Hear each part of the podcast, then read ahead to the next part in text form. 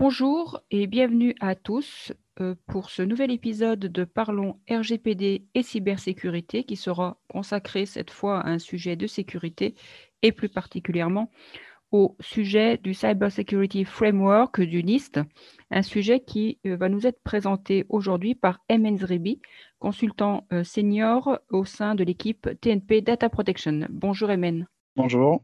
Euh, bonjour Emen. Euh, donc, euh, je vais te laisser un peu nous expliquer, déjà pour commencer en quelques mots, qu'est-ce qu'est le, le, cadre NIST. et puis ensuite, bah, je te poserai quelques questions pour qu'on essaye d'aller un peu plus dans le détail de ah alors, le, cadre de cybersécurité du NIST euh, date aujourd'hui de, de 7 ans. Euh, l'objectif de, ce framework est d'aider euh, toute organisation à déterminer l'état actuel de ses capacités en matière de cybersécurité, pardon, puis sur la base d'une évaluation des risques, de déterminer si ces capacités sont adaptées à ces objectifs.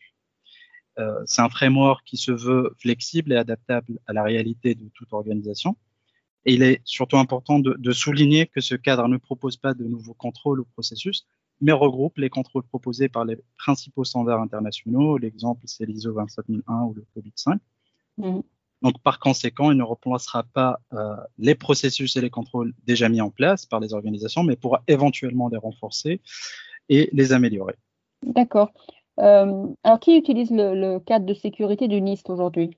À l'origine, euh, il s'adressait plutôt aux acteurs ayant des infrastructures critiques, mais du fait euh, de sa facilité d'utilisation et de son efficacité, il a rapidement été adopté euh, par des organisations de tout secteur et euh, de toute taille. Et comment ce cadre est-il structuré? De quoi il se compose exactement? Le, framework CSF du NIST se compose de trois éléments principaux. Donc le framework core, le noyau, les tiers, ou les niveaux de mise en œuvre, et la dernière notion qui sont des, les profils. Ok, alors je, de ce que tu me dis, là, je comprends qu'on parle euh, du cœur du, du, cadre, quand tu dis framework core, on parle de profil. Euh, par contre, quand tu nous dis les, les tiers, euh, je ne comprends pas trop de, de quoi il s'agit. Qu'est-ce que ça que recouvre exactement ces notions? Et ben, commençons par exemple par le framework core. Bien sûr. Donc le, framework core, c'est comme, tu l'as dit, c'est le noyau du, cadre. Donc il est divisé en cinq fonctions principales identifier, protéger, détecter, répondre et reprendre. Pour clarifier un peu ces, notions, l'idée c'est de partir de, la première fonctionnalité qui est identifier. Donc euh, je dois définir ce que j'essaie de protéger. La deuxième fonction, c'est protéger. Donc, j'identifie les protections existantes pour protéger les actifs identifiés. Mais comme il y aura toujours un risque, il faut donc être capable de détecter quand quelque chose passe à travers. Une fois euh, l'incident détecté, euh, je dois m'assurer que j'ai la capacité d'y répondre. Et enfin, je dois vérifier si je suis capable de me rétablir et de reprendre mes activités. Chacune de ces fonctions est ensuite euh, subdivisée en, sous-catégories qui traitent de l'ensemble des objectifs de la cybersécurité et qui couvrent différents aspects, à savoir la technologie, les personnes et aussi les processus. Les sous-catégories représentent le niveau le plus profond, on va dire, du euh, framework core. quand tu parles de, sous-catégories, est-ce que, est que tu veux dire des points de contrôle? Et est-ce qu'il y a beaucoup de sous-catégories? Euh, oui, c'est exactement ça. C'est exactement des, points de contrôle. Euh, donc aujourd'hui, au niveau de, du framework, on parle de, 108 euh, sous-catégories. Mais étant donné que le cadre est axé sur les résultats et ne précise pas comment une organisation devrait les atteindre, donc, sa mise en œuvre se base sur les risques et tient compte des besoins qui varient selon bien sûr l'organisation. D'accord. alors, si on passe maintenant, tu nous as parlé de la notion de tiers. Qu'est-ce que mhm. cela signifie? Alors les tiers, euh, juste pour préciser, on parle de, quatre tiers au niveau du, framework NIST, donc le, premier tiers, deuxième, troisième et quatrième. Donc les tiers informent sur le niveau de maturité cible en fonction donc des besoins des organisations. Donc euh, comme, je viens de l'évoquer, on a, quatre, niveaux, quatre tiers. Donc le tiers 1, c'est euh, le niveau, on va dire, partiel. Le tiers 2, c'est le niveau informé. Le tiers 3, c'est le niveau reproductible. Et le tiers 4, c'est le niveau adaptatif juste pour préciser, les tiers, ils décrivent un degré de rigueur relatif à trois volets Le premier, c'est le processus de gestion des risques. Et donc là, on va évaluer euh, l'efficacité de la gestion des risques liés à la cybersécurité.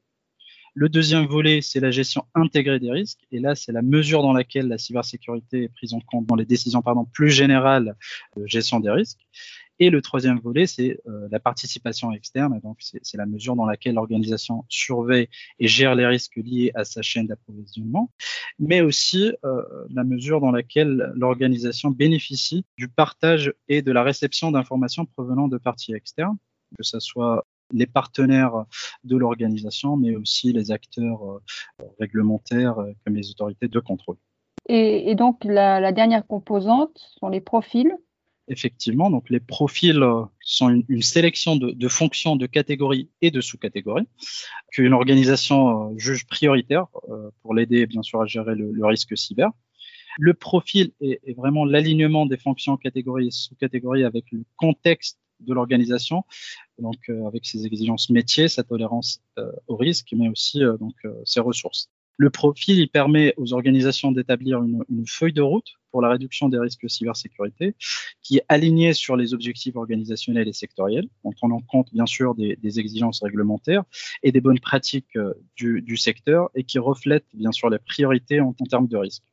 Il facilite aussi la communication sur les risques au sein des organisations et entre elles. La comparaison des, profils, par exemple le profil actuel et le profil euh, cible, peut révéler des manquements à combler pour atteindre bien sûr les objectifs de gestion de risque en matière de cybersécurité. Donc, cette approche fondée euh, sur les risques permet à une organisation d'évaluer bien sûr les ressources nécessaires pour elle afin d'atteindre bien sûr ses objectifs de cybersécurité. Hmm. D'accord, donc le, profil, on comprend qu'il va dépendre de l'activité, du contexte, euh, de la stratégie aussi de, l'entreprise, de ses priorités. Effectivement, ses exigences réglementaires euh, hmm. et sectorielles, bien sûr. D'accord. Alors, tu nous as expliqué que le, framework core euh, représente le cœur du, de ce cadre relatif honiste. Est-ce que tu peux nous détailler les cinq fonctions de ce cadre de référence que tu as évoqué Donc, tu nous as dit identifier, protéger, détecter, répondre et reprendre. Exactement, exactement. C'est les cinq fonctions du framework euh, cybersécurité du, NIST. Donc, on peut commencer par la première fonction qui est identifier. Mm-hmm. Donc le, cadre NIST exige euh, des organisations qu'elles comprennent parfaitement leur environnement, afin bien sûr de gérer les risques de cybersécurité liés aux différents euh, actifs. Et donc cela revient à faire une évaluation du contexte de l'organisation. Pour cela, les organisations doivent inventorier et identifier leurs actifs de manière approfondie. Et euh, il est important de rappeler qu'il ne, suffit, pas de savoir euh, quels sont les actifs dont l'organisation est propriétaire. Il est aussi important de comprendre comment les différents éléments sont liés et quels sont les rôles et responsabilités des parties prenantes au regard, des actifs recensés.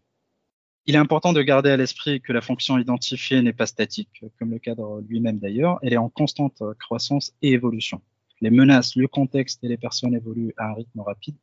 Et il est donc important de réitérer régulièrement cette, cette fonction.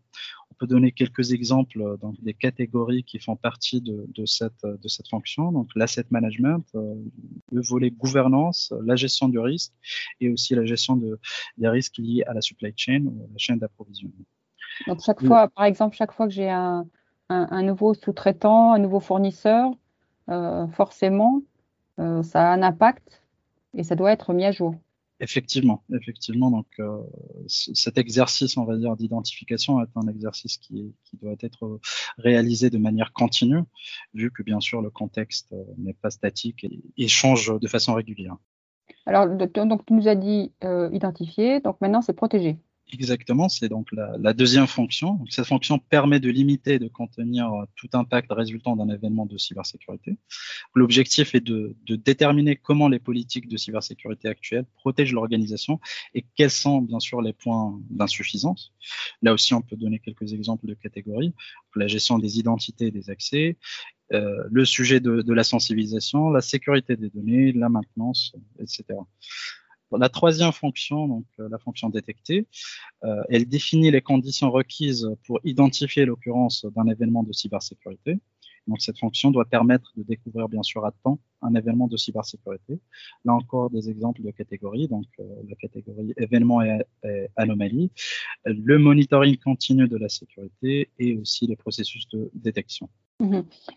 Et, donc ensuite, c'est répondre. Et là, euh, dis-moi si je me trompe, mais il me semble que cette fonction permet de contenir l'impact négatif qu'un événement de cybersécurité pourrait avoir, par exemple même avec un plan de réponse. Exactement, exactement. l'organisation devra aussi analyser l'efficacité de, de son plan de, de, réponse suite à des événements bien sûr réels de, de cybersécurité. Là aussi quelques exemples, juste euh, pour clarifier cette fonction, quand on parle du response planning ou les, plans de réponse euh, aux incidents, euh, tout le volet communication et tout le volet amélioration en retour d'expérience. Mhm. D'accord. Et la dernière fonction, c'est reprendre. Exactement. Donc, le retour à la normale est une priorité absolue. Donc, pour rationaliser et accélérer la reprise, il est essentiel d'élaborer un plan de reprise d'activité, bien sûr, avant d'en avoir besoin. Cette fonction permet d'améliorer euh, la posture de, de cyber-résilience.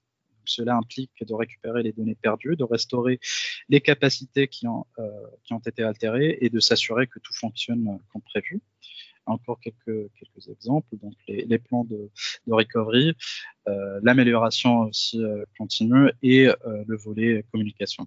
Et donc, pour, pour tout ce qu'on vient de voir, chaque fois, on, on, on, se place bien d'un point de vue process, People Technology. Effectivement. D'accord. Alors, beaucoup d'entreprises choisissent le framework NIST plutôt qu'une démarche ISO 27001. parfois, d'ailleurs, on voit les deux. Euh, on a vu que le cadre peut être adapté aux besoins de chaque organisation, donc ça c'est très important. il n'impose pas une organisation un niveau de, risque inatteignable et finalement, ça permet de ne pas avoir une seule et unique formule pour, pour la cybersécurité. Donc, plus globalement, est-ce que tu vois d'autres avantages à utiliser le cadre du NIST je dirais le, le premier, premier avantage à, ajouter euh, à la liste euh, des avantages du framework NIST, c'est que ce cadre fournit un langage commun et une, méthodologie pour la gestion des risques cyber. Il permet aussi une meilleure communication des exigences en matière de cybersécurité aux différentes parties prenantes, y compris les partenaires et les fournisseurs. Et euh, comme on l'a déjà évoqué, il facilite la compréhension des opérations et des objectifs de cybersécurité grâce à la création de, profils de l'État actuel. Tu, dis que c'est un outil qui facilite la communication en matière de cybersécurité, donc ça c'est un sujet extrêmement important justement. Euh, Est-ce que ça facilite la communication vis-à-vis -vis du COMEX? Effectivement, euh, c'est un outil euh, qui permet bien sûr d'avoir ce langage commun euh, entre les, les opérationnels et les équipes de cybersécurité et bien sûr le, le, top management. Et donc, ça permet de faciliter, de fluidifier la, la communication entre les, ces deux parties prenantes et surtout de parler le même, le même langage. Mmh Alors, bon, on a vu euh, pas mal de détails concernant le NIST. Pour une organisation qui souhaite mettre en place ce framework, quelle serait la démarche à adopter?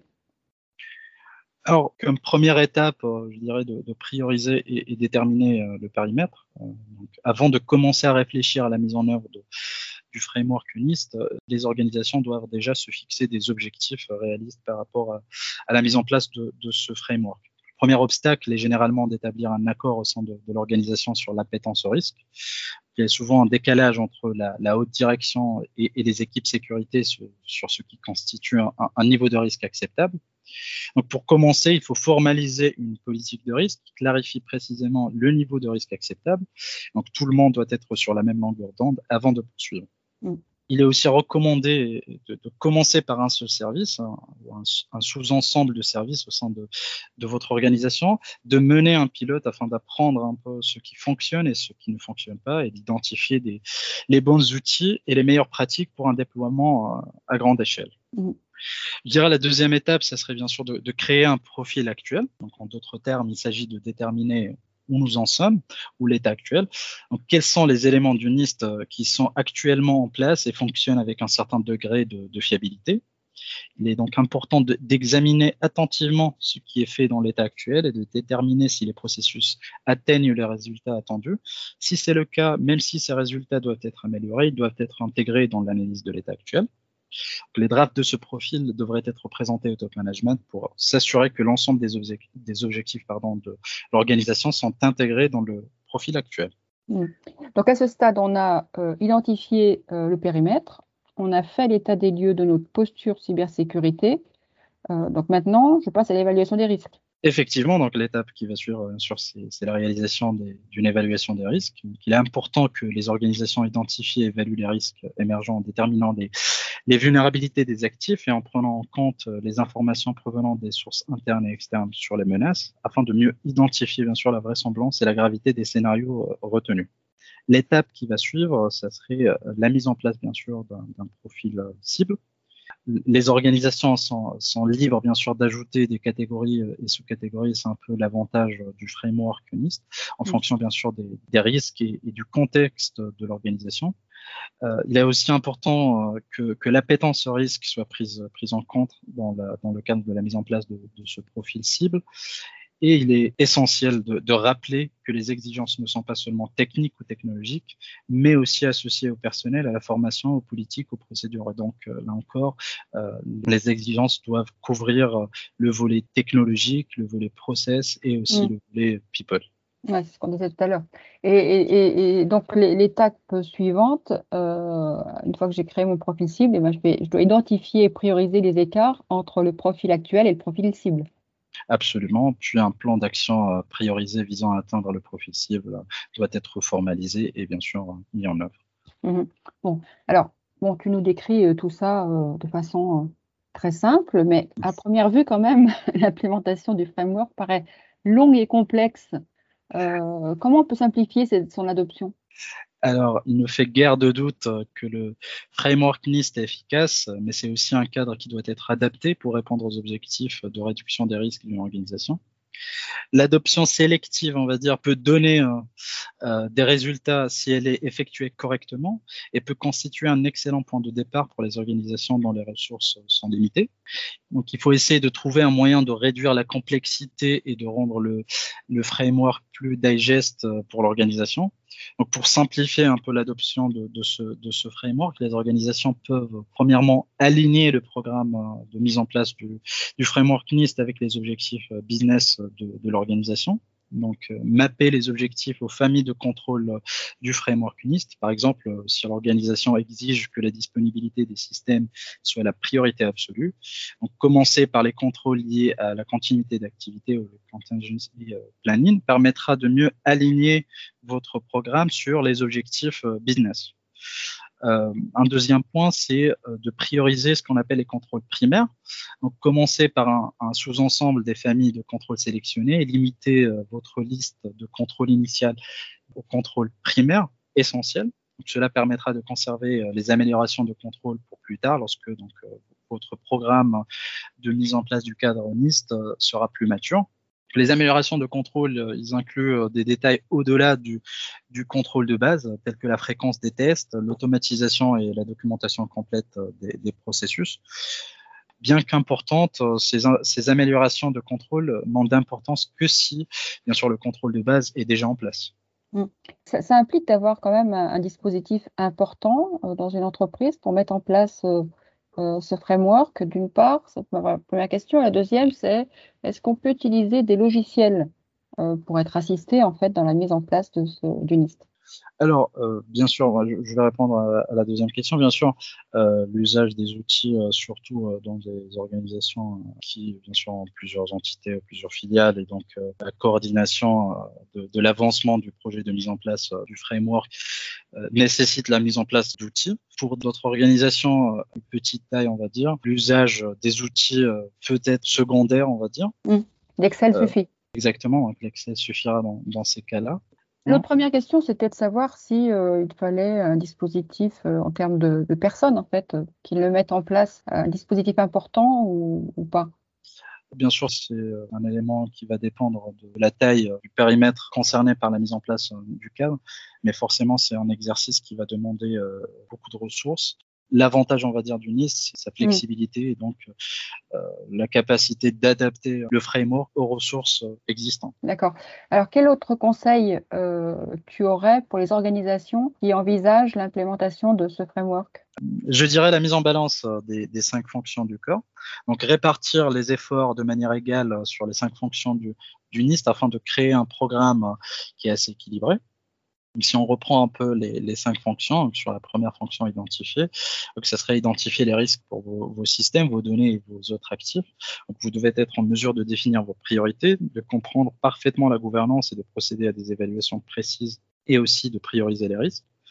Sur la deuxième fonction, protéger. Donc, protéger votre infrastructure critique en limitant l'accès aux actifs, en formant votre personnel, en sécurisant vos données, euh, en mettant en œuvre des procédures et des systèmes de protection, et aussi en planifiant une maintenance qui est régulière. Troisième fonction, détecter. Donc là aussi, détecter les événements de, cybersécurité qui pourraient être des attaques. Il s'agit de, signaler les, anomalies, de surveiller le trafic, etc. Et bien sûr, réagir. Donc là, réagir par rapport à un événement qui a été détecté. il est préférable de disposer d'un plan de réponse qui est clair avec des, modalités de communication. Les réponses, bien sûr, doivent être analysées et tout enseignement tiré doit être utilisé pour améliorer les processus en place, donc dans le cadre des retours d'expérience et de l'amélioration continue récupérer vos services, donc dans le cadre de la dernière euh, fonction qui reprend, donc récupérer vos services et capacités vitaux après une attaque aussi rapidement que possible, afin de réduire l'impact sur votre votre organisation. Et là, les plans de reprise doivent suivre une approche d'amélioration continue, un peu comme les plans de, de réponse euh, aux incidents. Donc, donc euh, euh, finalement, le, le, NIST permet euh, de monter en maturité en termes de cyber-résilience avec une approche par les risques. Effectivement, donc euh, le framework propose cette, cette, approche euh, par les risques et qui dit approche par les risques, donc euh, une forme de priorisation. Cette priorisation qu'on va la retrouver aussi dans le cadre de la sélection des, des contrôles qui sont pertinents pour l'organisation, bien sûr en prenant en, en compte son contexte et l'ensemble de son écosystème. Est-ce qu'il faut embarquer l'ensemble des parties prenantes de l'organisation? Bien sûr, il faut faire de, l'adoption de, ce framework un sport d'équipe, on va dire. Donc, engager les unités business et les autres ressources de, votre organisation. Euh, de nombreux contrôles de, ce framework peuvent être affectés à des fonctions business ou support, comme les RH, et l'équipe sécurité n'a pas besoin d'être responsable de, l'ensemble des, contrôles. Hmm. Alors, pour terminer, j'aimerais qu'on dise deux mots sur euh, le NIST Privacy Framework et sur les publications du NIST. Euh, par exemple sur l'architecture zéro trust, la sécurité des mmh. développements ou plus récemment la sécurité des, systèmes de gestion dans l'hôtellerie. Euh, donc, si on commence par le NIST Privacy Framework, euh, l'objectif est bien de d'abord permettre la prise de décisions éthiques et respectueuses de la vie privée et de la société dans son ensemble lors de la conception et du déploiement de produits et de services qui utilisent mmh. et tirent profit des données. L'objectif est aussi d'être en conformité et enfin, l'objectif est de faciliter la communication avec les parties prenantes et les autorités. Donc, on retrouve bien cette idée de communication. Euh, et donc là aussi, le, NIST euh, permet d'être flexible et de s'adapter à l'évolution des technologies, l'intelligence artificielle, euh, Internet des objets, par exemple. Donc, on voit bien que le cadre du, privacy, privacy, du NIST suit celui que tu nous as décrit. Hein.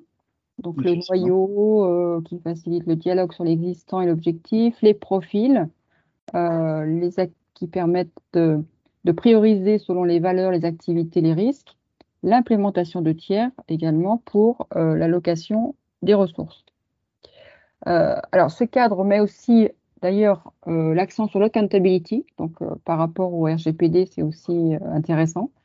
Euh, la nécessité de disposer d'un programme, d'intégrer la protection dans les développements et dans les process d'achat et de gérer les risques dans tout l'écosystème. Donc, on, retrouve bien là toutes les exigences qu'on a en termes de réglementation sur la protection des données.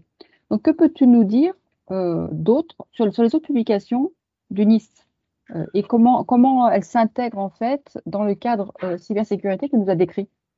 Alors, en plus des, frameworks euh, qu'on a cités, que ce soit le framework privacy ou le, framework cybersécurité, euh, on peut aussi citer euh, le, reste des, des, publications dans le cadre de ce qu'appelle le NIST, les Special Publications, là plus précisément les SP800.